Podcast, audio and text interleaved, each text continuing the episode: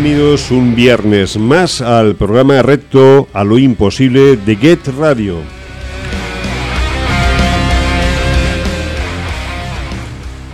...4 de noviembre, hoy es un día muy especial, desde aquí quiero enviarle una felicitación muy grande, un beso muy grande a Alexandra Paula, mi hija, que hoy cumple años.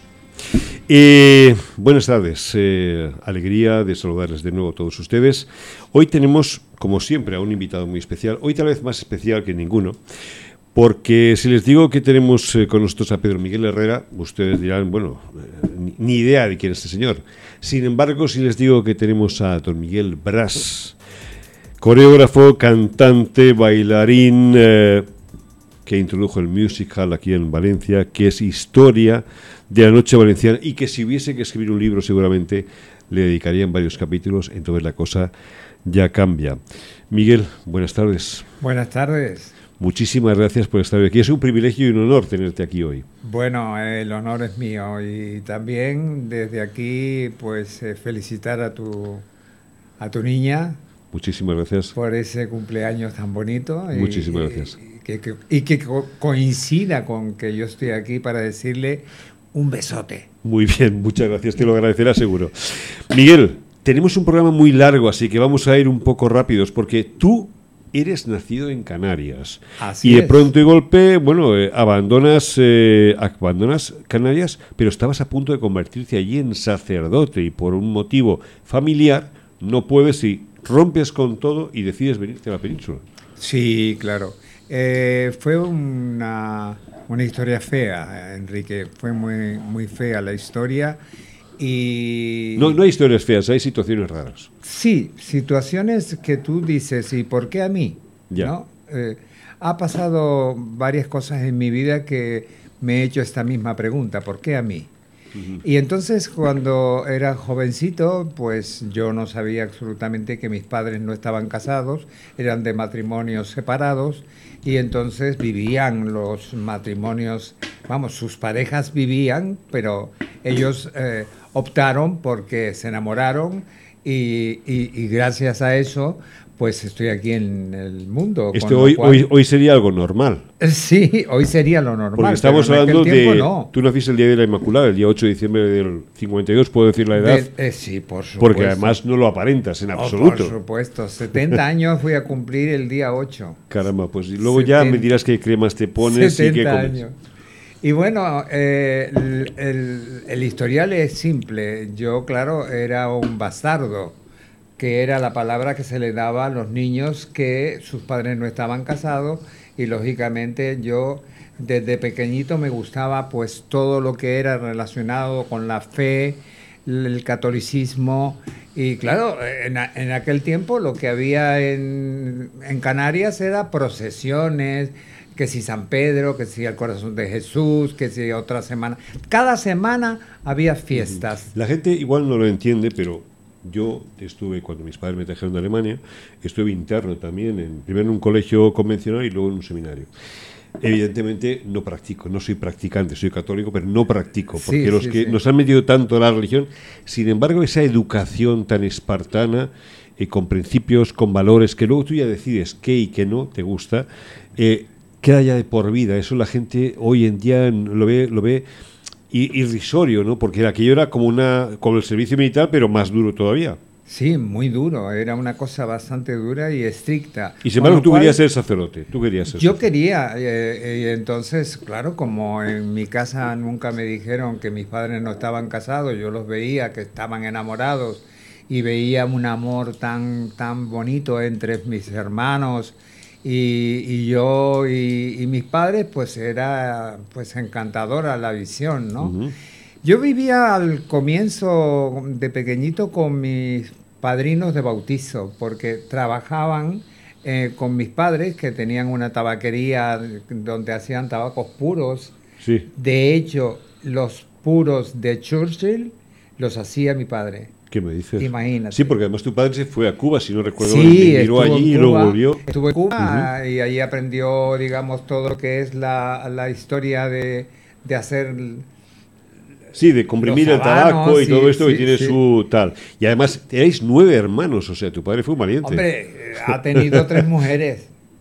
Con lo cual, ¿qué quiere que te diga? Dividió así a partes iguales, pues. Un pintilla.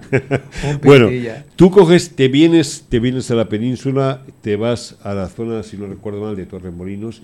¿Cómo entras en el mundo de la farándula, el mundo de la noche? Esto fue por eso, porque cuando ya vi que no podía hacer lo que yo deseaba, eh, pues entonces empecé a hacer un poco eh, el, trasto, ¿no? El trasto que sale eh, a las 9 de la noche, cuando la mayoría de los días dejaba a mi novia y entonces eh, volvía a casa, dejaba a mi novia a las 9, pues a las 10 volvía a casa y era como riguroso, ¿no?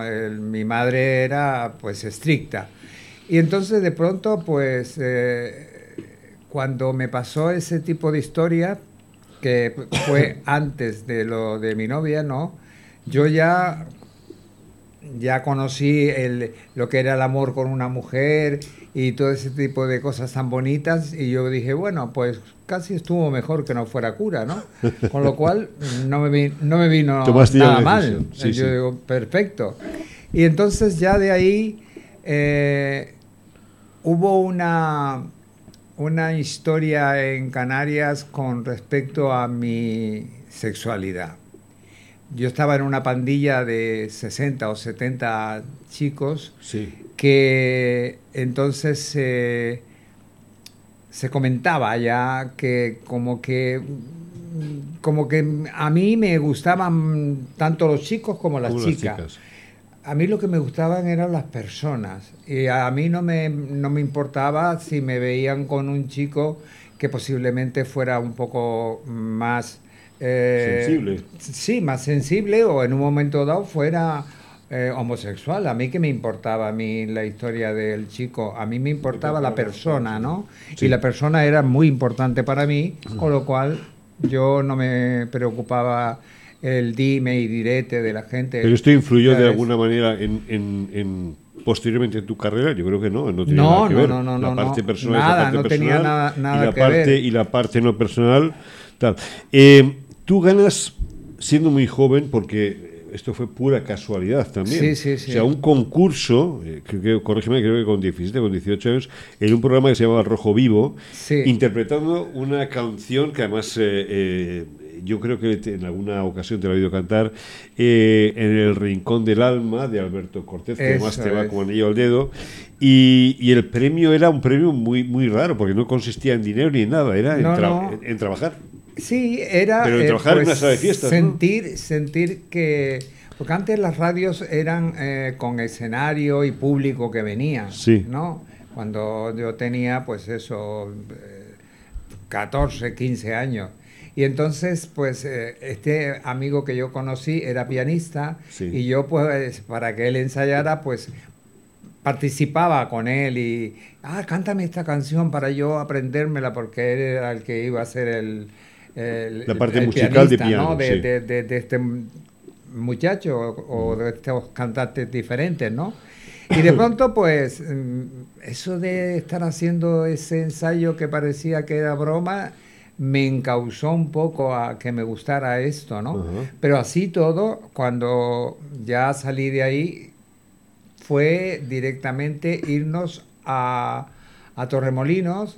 Estuvimos en Torremolinos una temporada eh, veraniega, yo trabajando de camarero porque yo era guerrerita. Guerreritas son los que entran las bandejas mm, con comida y las sacan los platos sucios, pero no que... o sea, vamos, que lo pisaste todo desde abajo, ¿no? Sí, desde abajo totalmente. Sí, pero ahí, pero perdona que te corte porque es que eh, voy enlazando cronológicamente porque he estudiado muy bien, creo muy bien parte de tu vida. Hay una persona muy importante que conocemos todos que va y te dice, tu nombre no es el adecuado, tienes que llamarte así. Sí, esto fue José Luis Moreno. Él trabajaba... Pero, ¿cómo, fue, ¿Cómo fue eso que...? Trabajaba en una sala de fiesta que se llamaba El Molino Rojo. Entonces él estaba con sus muñecos, era joven todavía, bueno, eh, tendría 30 años o algo así, por, más o menos. Y entonces, eh, aquel día que me dieron como, como ganador del, del, trofeo de Al Rojo Vivo, era, trabajar de telonero, pues para abrir el espectáculo y después la estrella era pues José Luis Moreno. Y entonces yo le digo a José Luis Moreno, que era el que presentaba, porque primeramente hacía un número y luego presentaba esto como si fuera una carga que hago yo presentando a este tipo. ¿Me entiendes? Entonces me dice, ¿cómo te llamas? Yo digo, Pedro Herrera o, Miguel Herrera. o Miguel Herrera, lo que usted quiera. Dice, ni me gusta Pedro Herrera ni me gusta Miguel Herrera. ¿Qué te puedo poner? Y entonces empezó a hacer mm, historias. Dice, es que tú tienes una voz que los bras, eh, los es como una voz como un barítono, ¿no? Sí. ¿Y mm, qué te parece si te pongo, mm, te quito Pedro y te pongo Miguel y Brás, los Brás, como en, las orquestas, ¿no? Sí. Y yo digo, bueno, pues eh, usted diga lo que quiera y yo salgo y canto la canción. Efectivamente, era en un rincón del alma que con ella gané el trofeo ese de radio y a, mí, nada, era pues Miguel Brás y yo me sentía como acojonado, como diciendo, ¿y esto por qué ahora a mí? Si yo me llamo Pedro Miguel Herrera. Y en fin, de ahí surgió el nombre y hasta la fecha. Te vas a Barcelona. Sí. Y aparece en tu vida, por primera vez, se cruza en tu vida una persona que prácticamente te la cambió y que es amiga de por vida. Bueno. Que es Dolly, Dolly Van Dol y eso fue una de las primeras mujeres trans. O sea, tú trabajabas en aquel momento, acompañaste al pianista, que era tu amigo, lo acompañaste a Barcelona, él seguía trabajando de pianista, tú de camarero, o sea, lo de, lo de trabajar de artista, vamos, ni de coña. y de pronto te aparece esta mujer y te ve algo y te dice que quiere coger y trabajar contigo, te quiere dar una claro, oportunidad. Claro, ella, ella estaba en el escenario y yo estaba embobecido mirándola porque era bella como Virna Lisi, o Brigitte Bardot. Bueno, era una cosa maravillosa porque para mí, sinceramente, es la mujer eh, más bonita que yo he visto en mi vida, la más guapa, la más auténtica. Es decir, yo no sabía absolutamente nada de, que era trans, ni mucho menos.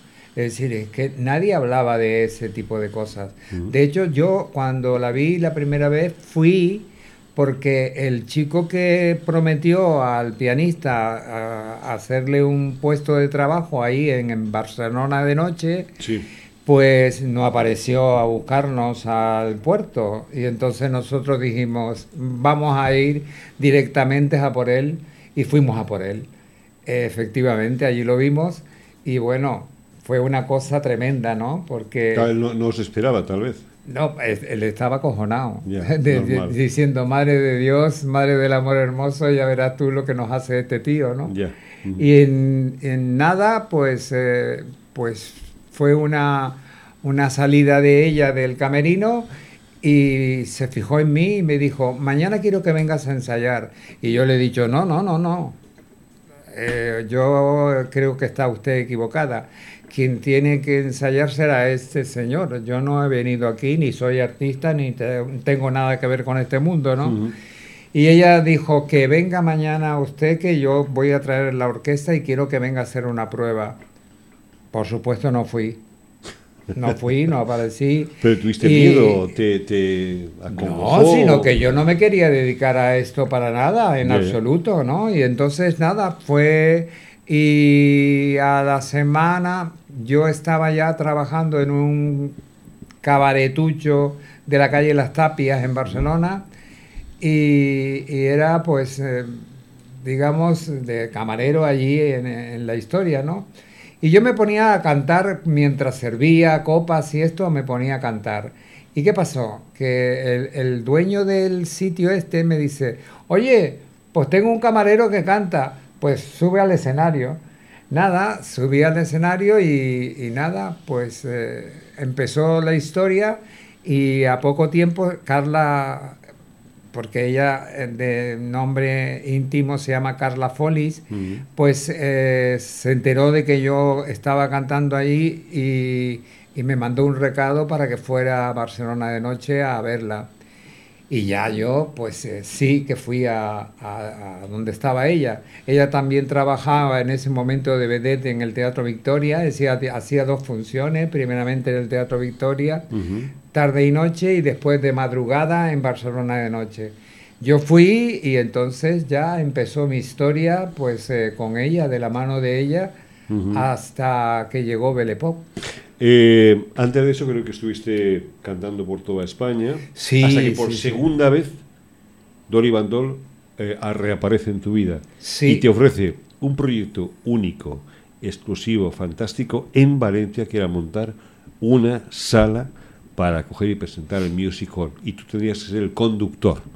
Y ahí sí que te metes tú, desde el año 77 al 83, donde hay una pausa que, bueno, ya la comentaremos ahora luego, pero fue, fue así, ¿no? O sea que. Sí, creo que en la calle Cuba, por ahí, por, por La calle Cuba, que ahora es otra sala de fiesta, que es una discoteca porque sigue siendo eh, el local válido, porque fue el primer local que se eh, se hizo con insonorización perfecta, emplomada las paredes, nos tocó a nosotros. Sí, sí porque en aquella época parece claro, ser que en, en aquella el Código Técnico de Edificación exigía una serie de... De, de, historias para que el sonido no molestara a los vecinos. ¿Y cómo, cómo, empieza el proyecto? Porque dice, oye, mira, tengo ganas de hacer esto, ¿qué te parece?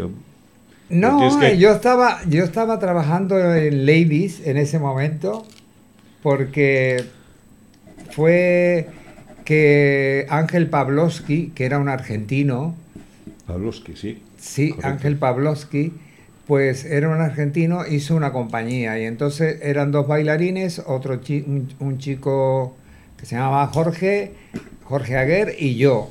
Y entonces nosotros dos pues le servíamos a, a él para sacarlo y todas las burradas que hacía muy graciosas el Ángel Pavlovsky, que era un gran actor, era un tipo que sabía lo que vendía en el escenario, ¿no? Era muy gracioso. En aquel momento, o sea, rompisteis, o sea, las noches de los finales de los 70, de los 80, eh, el espectáculo, si no recuerdo mal, era todo en playback, pero la ropa, la, la coreografía, todo era imitando a los grandes espectáculos de Los Ángeles, de Hollywood, de París, eh, al, milímetro, o sea, eh, los coreógrafos eran muy exigentes con los bailarines.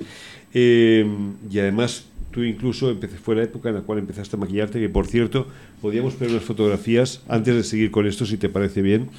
Tenemos la fotografía que sales tú aquí muy jovencita, la fotografía cero, la primera, que sales aquí con pero y luego ya la, la fotografía número uno es eh, Dolly Bandol. Y luego ya los típicos, muy pocos por cierto, pero muy rigurosos maquillajes que tú hacías. De hecho, me duele no tener aquí uno que fue uno de los primeros con el rayo de David Bowie. Así que fue uno de los primeros que... Es que yo era un fan de David Bowie, que me encantaba, yo lo, adoraba. Sí. Y entonces él se hacía maquillajes en la cara, era un, como si fuera un rayo ahí en la cara. correcto, correcto. Y ese fue el primero que yo le imité, ¿no? ¿Pero aquí te maquillabas tú o te ayudaban a maquillar? No, no, Porque son muy complejos estos maquillajes. Yo todos los maquillajes me los hacía ¿Y qué, yo ¿qué tardabas de media pues, en maquillarte? ¿Eh? ¿Qué, media tardabas en Dos horas casi. ¿Y la ropa también la diseñabas tú?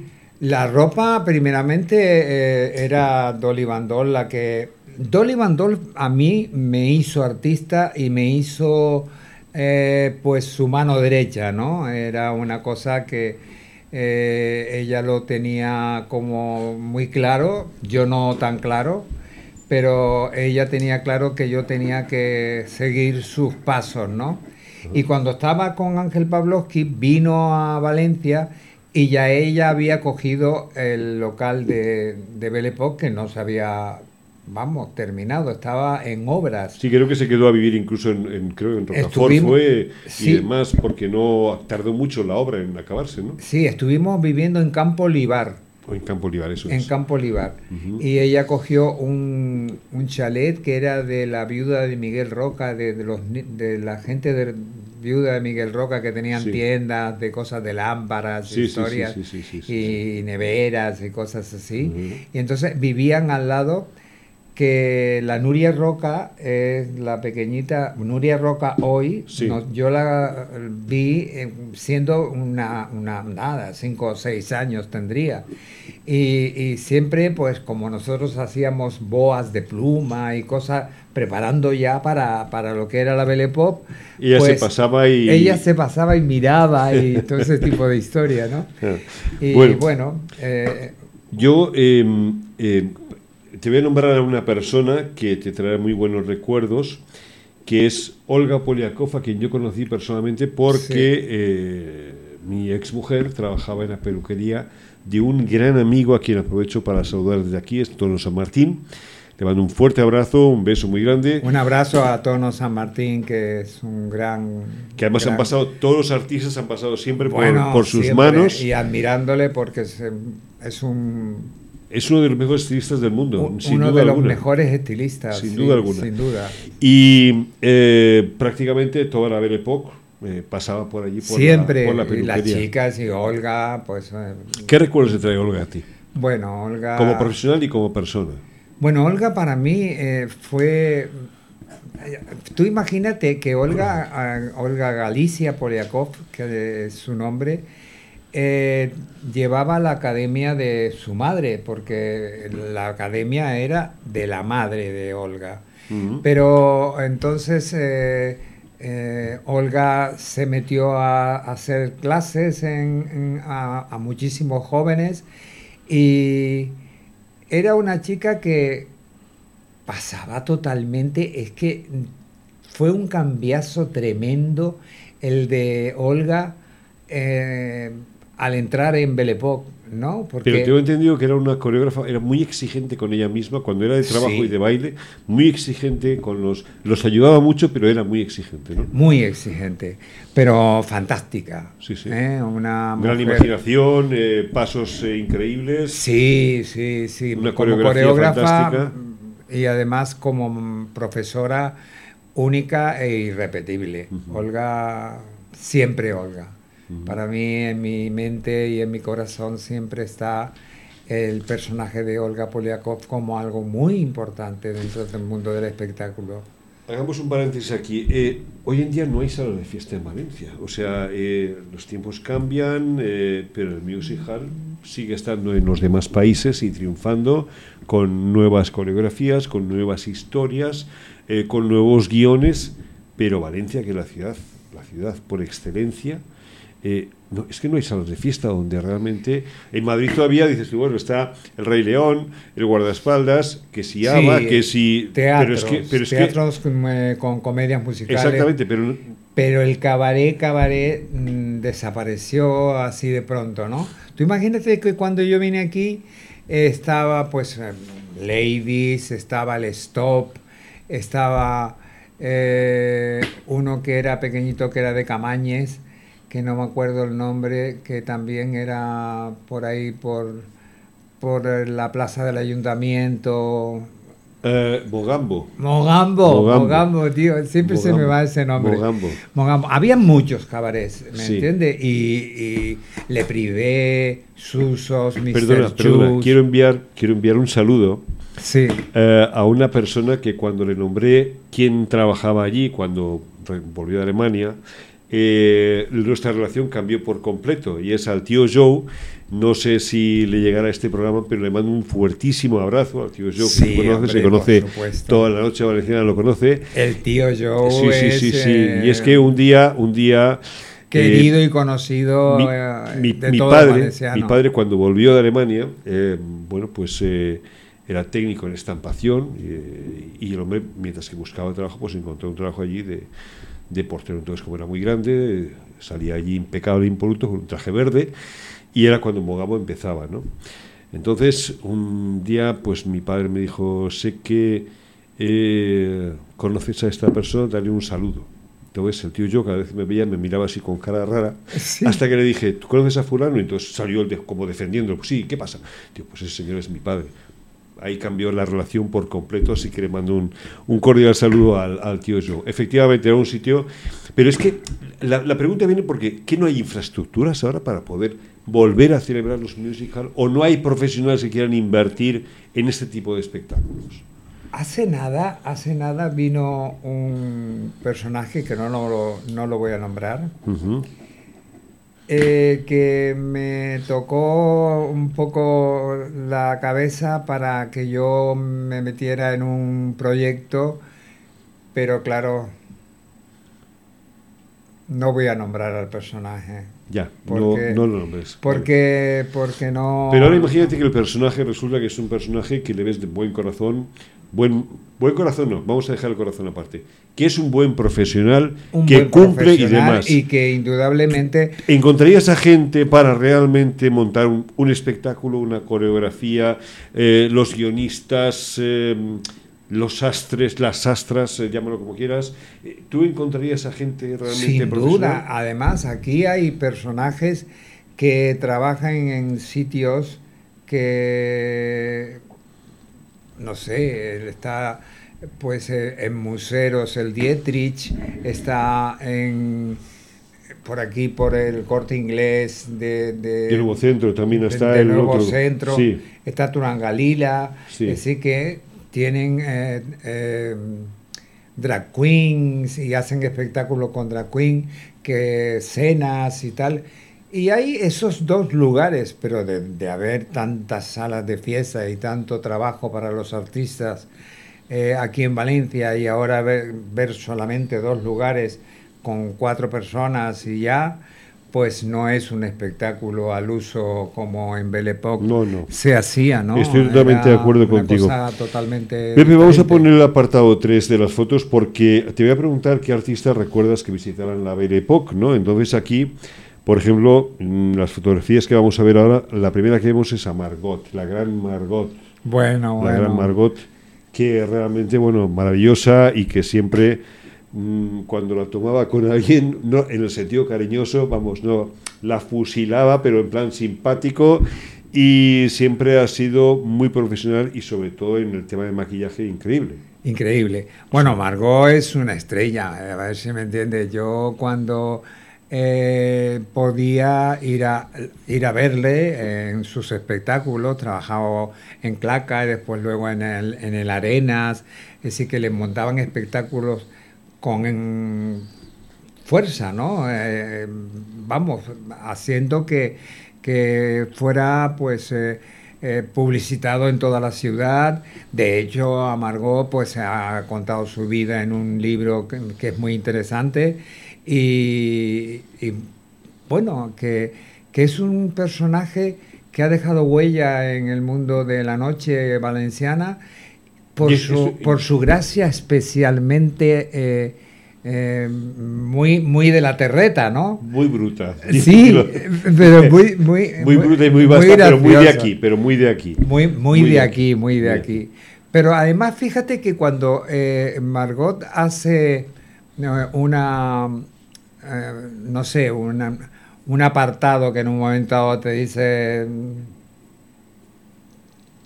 bueno, tócame la figa, por ejemplo, lo hace con gracia, no como yo. Como yo queda como una grosería. Sí. Pero ella no. Eh, tiene... que hay personas que tienen esa gracia para soltar la barbaridad y la gente se ríe y hay otras que dicen, joder, qué mal educado. Qué mal sí, qué mal, ¿no? En este caso no era así. La gente, cuando se sube a un escenario, si no tiene ese aura especial, eh, que está tocado por dedos divinos y entonces eh, solamente a salir al escenario mm. atrae la mirada del público, esa, esa persona es artista eh, de natividad, ¿no? Digamos, de. Aprovecho también para enviar un saludo a un muy amigo, a una persona muy amiga y a su esposa. Que nos sigue en el programa, que es, que es Javier Peral, fotógrafo y que está en Suiza, y que es un gran amigo de, de, Margot, me consta que cuando viene de vacaciones va a verla, o sea que, así que Javier, eh, eh, un, un, saludo, un abrazo desde aquí. Pues Javier estará conmigo de que Margot es una estrella. Sí, sí, sí, sí. Javier además es un hombre que... A mí me encantaría, yo hablo con ella casi todos los días y me, me encanta porque me, me, anima, ¿no? Ese es un personaje... Eh, si no me coge eh, en el momento que, que ella, que ella quiere, ella me deja un mensaje y el mensaje es tan, tan tierno, tan cariñoso, tan de verdad que no, no sé. Y mira que estuvimos un poco eh, peleados, porque claro, cuando eres director de una compañía, quieras que no, pues hay alguna cosa que tú pues mm, te disgustaba y, yo trataba de decírselo de una manera que ella lo entendiera. Pero eh, por una tontería, pues eh, nos enfadamos y estuvimos, estuvimos tiempo sin, sin, sin, tener conexión. Pero, ahora la conexión es muchísimo más fuerte, más sincera, más de alma a alma, más de corazón a corazón. Es decir, para siempre.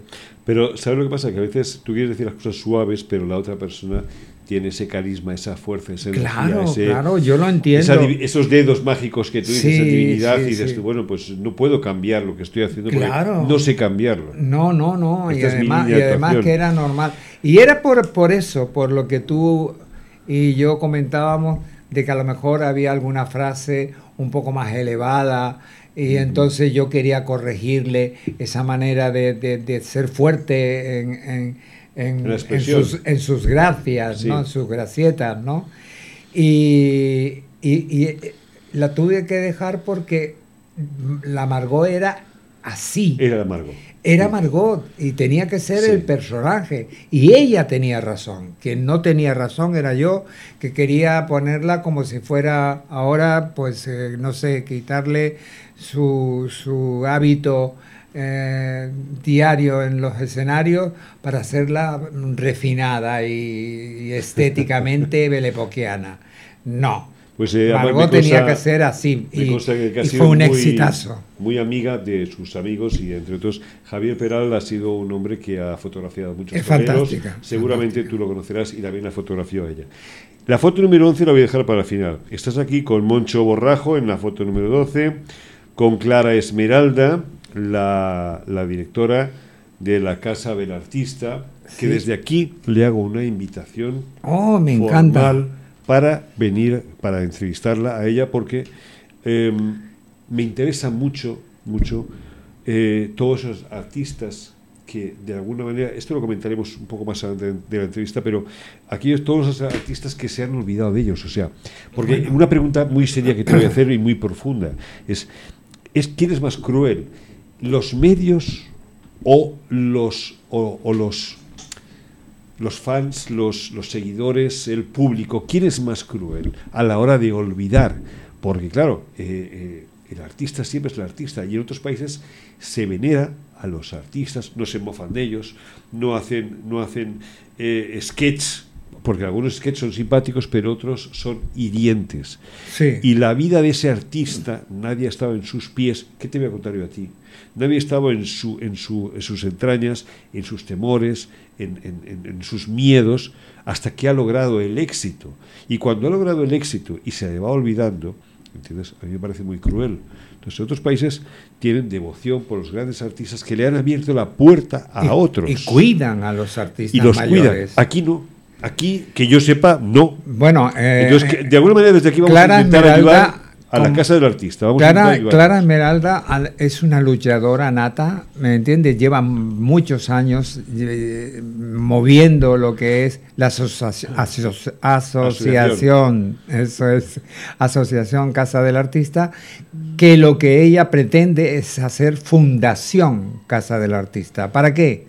para que el gobierno pueda ayudarnos siendo una fundación y también pues empresas que en un momento dado puedan ayudar pues a, artistas mayores que no tienen que echarse a la boca, ¿me entiende? Eh, gente que no tiene casa.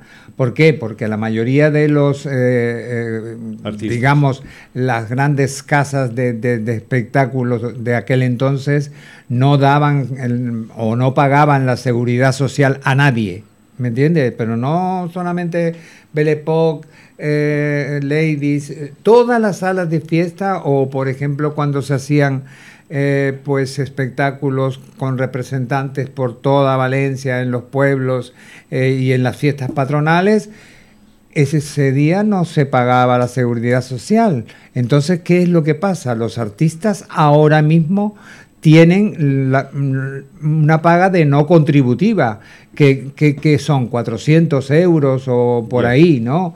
¿Tú te crees que un hombre mayor o una mujer mayor ahora puede vivir con 400 euros? ya no te digo 600, que en un momento dado... ¿eh? No, pero es más, te voy a decir algo. Es, lo peor de todo ya no es eso, es que hay mucha gente muy inteligente, muy formada, que tiene mucho que enseñar a esta gente nueva que sale, que piensa por supuesto, todo, por supuesto. y que no tiene esa oportunidad. No hay ninguna academia, no hay ninguna escuela, no hay ningún sitio donde diga, bueno, pues vamos a... Y entonces que se hable no de cómo contar un chiste, sino de la psicología del chiste, de la psicología de la gente que tienes enfrente. Lo que tú decías antes de ese aura, de conseguir ese aura, muchas cosas más que no se aprenden, no se aprenden tan fácilmente. Esos artistas cada uno en su línea, cantantes, músicos, gente que, que toca el piano, gente que ha sido formada en conservatorios y que ahora, pues si puede tocar en la calle es porque tiene un instrumento y si no, pues no toca porque se va a helar de frío. O sea, es así de claro. O, o se va a fundir de calor. El caso es que podrían hacer mucho más. Entonces, no me has contestado la pregunta sobre la crueldad. ¿Quién es más cruel, los medios o, o los espectadores?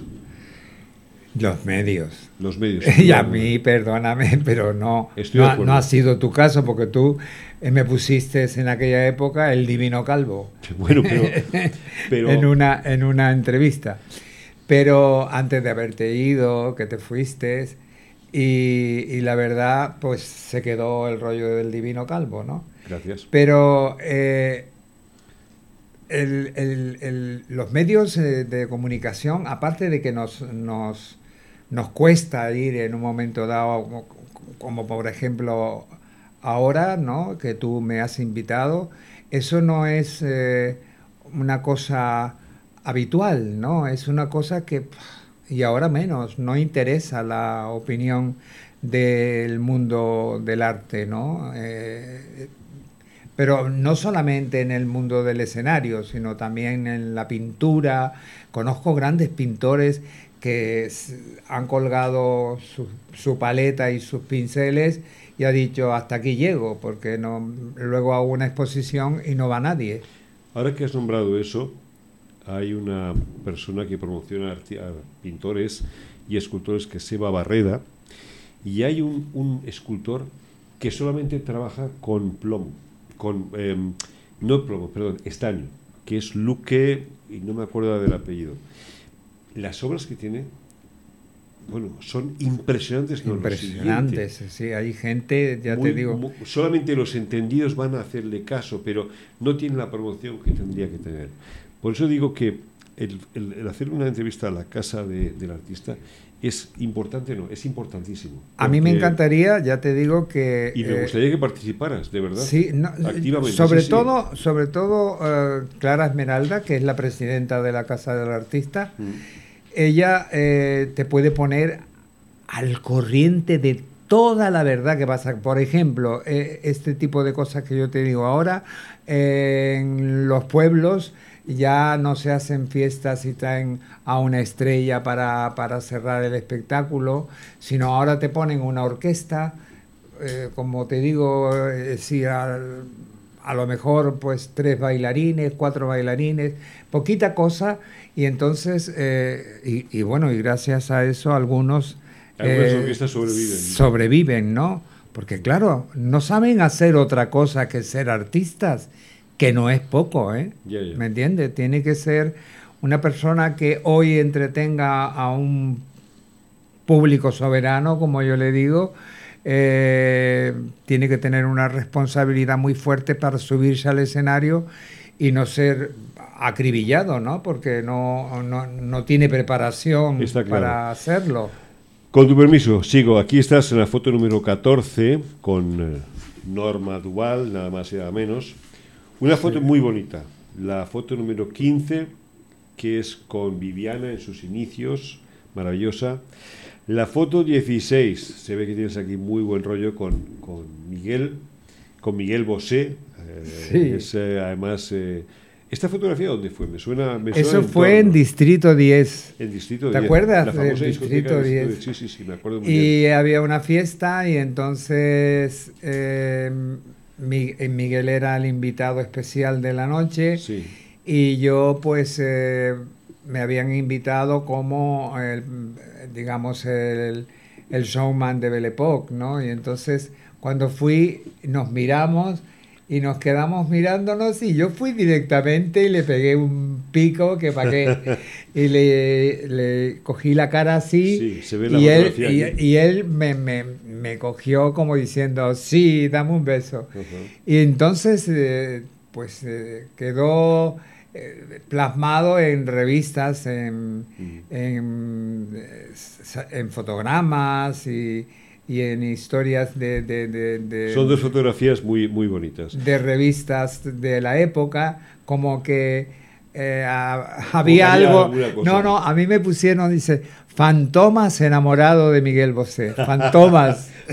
Oye, pues es un personaje muy ¿Sí? querido y muy famoso. Pues sí, eh, sí. me pusieron Fantomas. No, no, como no sabían mi nombre, porque claro. claro, yo era popular aquí en Valencia, he sido popular, pero no fuera hasta que no estuve con, la, con Lola Herrera, ¿no? Sí, ahora, ahora llegaremos ahí. La foto 17 con Ina Morgan, nuestra querida Ina Morgan. La 18 con Loles León. Es una mujer que me encantaría conocer, porque llega a ser ah, súper me encanta, me encanta. Loles venía, venía aquí con el, el The Hall, el espectáculo de sí, Hall. The Hall. Y ella venía y era, bueno, para comérsela. Bueno, aparte de todo lo que ha hecho en su carrera Loles, que es una de las grandes actrices del país y sobre todo en su género, ¿no? Un género dinámico, risueño, es una mujer que hasta en, en, en, en, en el drama es cómica, ¿me Sí, entiendes? Entonces es una, una mujer muy muy rela- relativamente especial y, y única en su género, ¿no? A mí me- y entonces me- la íbamos a ver Muy segura. Se la ve muy, segura. sí, la íbamos a ver siempre y cogimos esa pequeña amistad que indudablemente desde aquí le mando mis respetos y mi cariño de toda la gente de Valencia que la quiere. La foto 19, otra fotografía con Vivi Andersen más actualizada. La foto número 20, una foto entrañable con, con nuestra Eurovisiva Salomé. Muy ah, me encanta Salomé. La, Sí. la foto 21, aquí estás con Alaska, que yo yo la vi una vez aquí en Valencia, pero muy jovencita, muy jovencita, Sí. en un tugurio que había por ahí por la calle del mar. Sí. Era muy, muy bajita, muy tal, pero que se le veía con mucha personalidad ya y con, Bueno, y con es, mucha buena eh, leche. ella y, y Mario son pues eh, grandes. Yo de madrugada hay una, una un especial eh, Alaska que ponen pues en, en- en una televisión, no sé si en- sé que es el número 15 de, de mi televisión, pero no me acuerdo el- el- No cómo se llama el espectáculo. Y, y veo, la, la veo y, y- y me muero de la risa con ella y con Mario porque es una pareja fantástica. Que son muy cultas. Sí, muy sí, muy, muy, muy Bueno. amorosos los dos. La foto 22 con eh, nuestra querida Nati Mistral. La foto número 23 con Antonia San, San Juan, una persona también fantástica. Una, una paisana, una paisana canaria. Sí, no lo sabía. Y luego Sí. he dejado la, para la última foto para eh, Lola Herrera, tu gran amiga Lola Herrera, porque Lola Herrera quiso contar contigo eh, para, para una obra importante que al final esa obra parece que no salió. Entonces hicisteis otra que se llama Jugando a Vivir, si no recuerdo mal. Jugando a Jugando a Vivir. Vivir estuvisteis por toda España Sí. eh, interpretando. No iba a ser esa obra, ¿eh? No, no, no, no, estaba esperando mucho tiempo para una obra, parece ser, que no recuerdo la cual era. Ana y el rey de Siam. Esa. Yo quería ser el, el- El rey el- Siam. el rey que hacía Jules Briner. Y correcto. entonces, claro, eh, estuvimos esperando para que los autores de esta comedia, la escritora de la novela, nos diera permiso porque Jules Briner había muerto en ese, en ese momento. Y entonces eh, Lola, pues pidió los permisos a esta gente, ¿no? Entonces tenía que hacerlo un actor eh, muy importante, eh, muy conocido. Sí. Y entonces, como no encontraba actores muy conocidos, estaba ella, que Lola Herrera era conocida, no conocidísima, y respetadísima La como la, la, eterna, primera actriz de, este sonrisa. país. De la eterna sonrisa siempre. Bueno, bueno, es. Y entonces eh, la, la movida no fue de pronto que íbamos a hacer una comedia, ¿no? Yo fui a Madrid, que me cansé un poco y dije, hasta aquí llegó la Belle Époque y Creo me fui. que, creo que te fuiste a vivir con ella y con su familia. Sí, ¿no? es que resulta que yo fui a verle y entonces en el momento que fui a verle, ellos se iban a Galicia, que ella tenía un paso maravilloso, de- de- decorado por el corte inglés. Y, y bueno, era una pasada. Y entonces ella me dijo, ah, ¿te has ido de la Belle Époque? Y yo digo, sí, sí, me he ido, por fin, por fin. Pues te vienes con nosotros. Y me voy a, pas- a- a pasar un año sabático y te lo pasas conmigo. Y nos fuimos y conocí pues eh, a Natalia, su niña, y Daniel Dicenta, que son dos amores, eh, los hijos de Lola, a su madre Lolita, a su padre Herrera, que era, mm, vamos, una ternura de, de persona. Yo tenía una moto Vespino y entonces, que no era mía, era de Daniel. Y entonces cuando Daniel no estaba en Galicia, que estaba en Madrid, yo cogía la moto y me iba al pueblo. Y entonces, porque vivíamos en una aldea, y entonces eh, de ahí íbamos a, a un pueblo cercano para comprar y ese tipo de cosas. Y yo me llevaba al abuelo y Lolita me decía, no lo montes en la moto, ¿eh? No, lo- no te atrevas. Y entonces cuando pasaba la veredita, yo diga, súbete, Herrera. Y se subía y me cogías. Y bueno, es una, una historia tan hermosa porque tú no sabes lo que es Lola Herrera. En los escenarios es única, es un icono irrepetible, ¿no? Creo que hay una anécdota que a ti en una ocasión se te olvidó el, el- El papel. el- el papel y entonces ella dijo algo Sí. así como que cuando yo subo al escenario me crezco, al- algo así fue. Discúlpame si no digo las palabras No, eh, exactas. fue que eh, primeramente el director no creía para nada en mí porque era la primera obra, una obra que no era music hall, era una, una, Sí, una obra de te- de texto, ¿no? Entonces era un guion que te tenías que aprender. Y entonces yo hacía de un Perdona, aprender e interpretar. e interpretar. que eso es lo más, lo más, lo más Y difícil. claro, porque tú te aprendes un guion y lo tienes que hacer tuyo, ¿no? Y entonces Claro. tú eres el, el- el- el- el- el personaje del guion, ¿no? Y además creo que era un personaje un poco ambiguo porque Sí, eras un bisexual, era un que, bisexual. Estabas, que, que eras amigo de la esposa, pero también había estado enrollado antes, enrollado antes con el marido. Sí, yo había estado enrollado de- era antes. Yo era vecino de, de Sí. la pareja, pero la pareja había sido antes mi pareja. Sí. Y entonces ella no lo sabía. Eh, se sobreentendía que en la, en, en la trama ella no sabía de que yo y el Y su marido su- éramos fuimos sido amantes. amantes, sí. Pero entonces en los solos que teníamos el marido y, yo eh, el público se enteraba de que ahí había una, una historia o había habido una historia de, de romance entre los dos, ¿no? Luego, eh, al final, pues eh, Lola y yo, pues eh, terminamos de- por cosas de- de- de- del destino eh, enamorándonos, ¿no? Y entonces ya eh, nos fuimos a una fiesta de noche y veníamos borrachos y ese tipo de cosas y va y, y la cojo y de buenas a primeras le pongo le, cojines en el suelo como diciendo, mira, piensa que esto es una playa y aquí estamos tú y yo solos a la luz de la luna y no sé qué. Entonces era una historia así y entonces yo la cojo y le doy un beso, pero yo le metía la lengua y todo, porque yo, claro, era la primera comedia que yo hacía.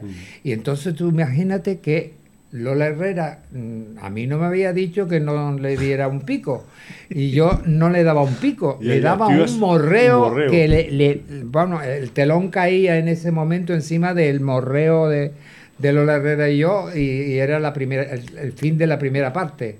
De, de- Y nunca de- te llamó la atención ni te dijo nada. Nunca me dijo nada, nu- nunca me dijo nada, mira tú cómo es Lola, que ella no decía nada. Pero, Pero, pero, podía haberme dicho, Pepe, ¿no sé, eh, oye, pero te abrió la puerta a una nueva parte artística, sobre todo de ti mismo, que tú desconocías, que era el mundo de la interpretación. Sí, y sobre todo lo que me abrió fue su alma, su corazón, su amistad eterna y la verdad que, que bueno, Vamos a ir un poco rápido. para, para siempre. Eso es importante. Eh, vamos a ir un poco rápidos, que el tiempo se nos tira encima. El- en el año 94 vuelves a la Sala Ladies con los hermanos Cano. Sí. Desde aquí también saludamos a Pedro, A y le Pedro, mandamos Pedro. un fuerte abrazo. Nuestro amigo Y, Pedro. Bueno, un bonito recuerdo para su hermano que Eh, para su descanse, hermano Miguel, que ¿Y cuáles son los recuerdos de aquella, de aquella época? Porque estuviste desde el 94 hasta, creo que estuviste ahí unos añitos, hasta que Sí. ya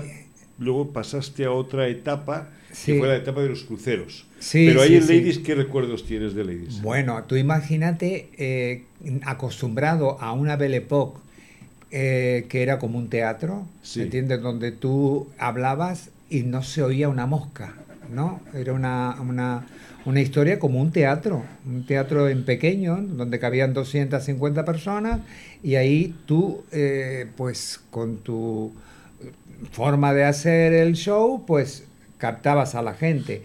En Belle Époque estuve 10 años, 10 años de lunes a lunes, lleno completamente, Sí. siempre, siempre lleno. Y entonces, eh, de pronto, yo me fui en- en- de Belle Époque y fue cuando vino lo de Lola, porque fui a Madrid y Sí, vino sí, lo de Lola. Hecho lo de Lola, volví a Valencia. Cuando se terminó toda la historia del teatro, que fueron tres años. Volví a Valencia y entonces el dueño que estaba, eh, pues me dijo, pues vente y tal, y, te, te vienes a, estar aquí con nosotros y tal. Total que me fui a, a Belle Époque nuevamente y, y ahí pues estuve una temporada que, que me gustó. Fue cuando conocí a Margot, cuando, porque antes era Mimi Pompón, que era una persona que era cómico, pero no, no del estilo de Margot, pero, pero vamos, que hacían los mismos papeles, ¿no? Ese tipo de, de, de, de comicidad musicalera, ¿no? Mm. Y entonces, pues de ahí fui a la calle Zucker, que abrimos Le Paradis. Le Paradis, sí. Pero Y estuviste- fue- ahí estuviste poco tiempo. Ahí estuve un año, Un año un solo. año, un año que me salió mal la cosa. Me salió mal porque, bueno, los que se fueron de Belepo conmigo, porque quisieron ellos, pues eh, al los ocho meses de estar ahí vinieron de Belepoc de Barcelona, porque tú sabes que se hizo Sí, Belle luego se montó en Barcelona. en Barcelona. Exacto. Entonces el jefe dijo, yo te voy a arreglar a ti la chaqueta. Y vino y cuando me entero una mañana que el cómico se había ido a Barcelona, a Belle Époque Barcelona, y me había dejado tirado allí Bueno. en esa historia. Perdona. Pero nada, no, nada En, importante. en- por ir rápidos, en, eh, en Ladies eh, trabajaste con Orlando y compañía. Sí, quien le mandamos también un Orlando. fuerte abrazo. Orlando es el rey de la noche ahora Sí. aquí en Valencia. Sí, sí, ¿eh? sigue, sigue siendo. Orlando está haciendo movimientos en todos los lugares importantes de el tardeo, luego hace cosas de... Sí, de- porque el de- tradeo lo ha, lo ha reactivado él. Lo ha reactivado, y con lo ha algunos reactivado. de sus amigos más íntimos. Sí, y además es que- lleva, lleva detrás de él gente muy joven. Pero indirectamente, indirectamente, de alguna manera ha ayudado a muchos negocios que tendrían que agradecérselo de alguna manera, porque el tardeo prácticamente había desaparecido eh, desde principios de los 80. Había Sí, desa- sí, sí. desaparecido. Eh, te fuiste, y vamos, te- tenemos que ir un poco rápido, discúlpame. Sí, sí, tú- Tenemos que ir un poco rápidos, pero tú Abrevia. estuviste siete años en el transatlántico Don Juan, Sí, eh, llevando un espectáculo. Me fui a la compañía com- la compañía de Pullmantur, Pullmantur, que fue eh, gracias a, a Ormaechea. ¿Te acuerdas de Javier Ormaechea? Javier Ormaechea, sí. Que estaba en el casino. Sí, sí. En el casino Montepicayo. Correcto. Era pues eh, él vino con un capitán y me dijo, oye... El, barco se llama Don Juan o algo El Don Juan, el Don Juan. el primer barco de crucero que, que, tenía España. Y entonces, ¿qué pasó? Viene, me habla Ormaechea conmigo y me dice, ven, esto que haces aquí es una tontería. Vete de aquí y te marchas a, de crucero. Yo digo, tío, yo de crucero, tú estás loco, a mí me da miedo el mar. Dice, ¿cómo miedo al mar si naciste en una isla? Venga, déjate de rollo. Total, que al final me convence y, oye, me pagaban 800 mil pesetas al mes. Eso era una pasta. Pero era una pasta gansísima. Estabas en el mar, tú eras un artista reconocido. Bueno, disculpa, te metes en Canal 13, también presentas en, en, Canal No, vuelves a Ladies y a los 65 años invitas a tus amigos a una cena, a los más íntimos, y dices, señores, dejo el espectáculo y me retiro. Y así fue. Fue ese día cuando cumplí 65 años y ahora voy a cumplir 70 y entonces dije, se acabó el tema. No, tú nunca, nunca vas a hacer eso. Seguramente alguien vendrá y te picará. No, no, no, no, que no venga nadie para, terminar, para, terminar, dos preguntas. Tres preguntas tengo, pero muy rápidas. ¿Encuentras mucha diferencia entre la noche actual y la noche de entonces? Sin duda, sin duda. ¿No había, más clase, había más Le puede, bueno, eh, el, único, el único que verdaderamente ha arrastrado un poco la savia de la noche aquella sigue existiendo, que Jesús hay, que de aquí le mando un saludo y mi respeto. Bueno, tuvimos el, el privilegio de entrevistarlo, de entrevistarlo aquí. Y, y, esta, es, esta es tu casa, Jesús, ya lo sabes. Él es el, el que sigue con la savia de la noche mm, de anoche. Yo es que no he conocido nunca. de la noche de anoche. pero escúchame, he viajado por medio mundo. No he conocido a nadie que te reciba Sí, es un, es, como Jesús.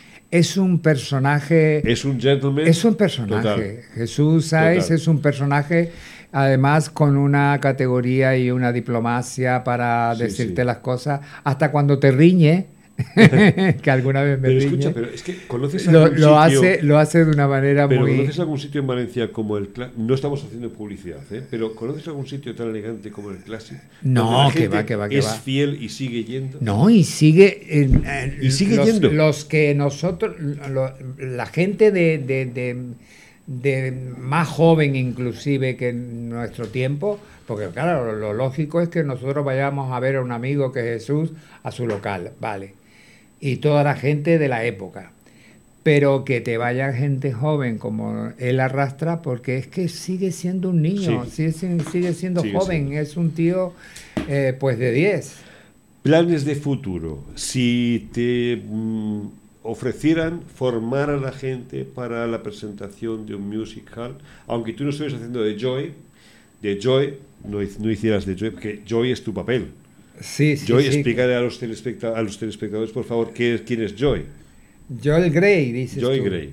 Joel Grey es el personaje de la película Cabaret que junto a Liza Minnelli hicieron eso. Perfecto. La película Tú hacías de Joy Grey. Yo hacía de Joel Grey pero si muchos años. Pero si a ti te ofrecieran esto, ¿lo, lo cogerías? Yo no creo que deba ser absolutamente nada. Pues muy mal, o sea, no, no, estoy de acuerdo contigo, vale. O sea, como no estamos de acuerdo, perfecto. Bueno, en un momento dado ese personaje sí. No, pero para hacerlo en un. Formar a gente sí que, sí que tendría. Eso sí me gustaría, eh, eh, que hubiese la posibilidad de, en un momento dado eh, algún director de academias me dice, Miguel, montame una coreografía de una historia especial, sí, estaría dispuesto. dicho queda. Y por último, un mensaje a toda la gente que te sigue, por favor. Pues nada, la gente tiene mira que... Mira la cámara y que te vean lo guapo que estás. la gente tiene que pensar, primero que estoy resfriado, me habéis visto todo el tiempo con la nariz. Y, bueno, deciros que ha sido un placer, no sé, meterme en vuestros hogares y aquellos que se acuerdan de lo que fue mi, vida en el mundo de la escena, pues que, y, me recuerdan, pues mandarle todos los besos de mi corazón al vuestro, siempre. Así que os amo profundamente y eso será eterno.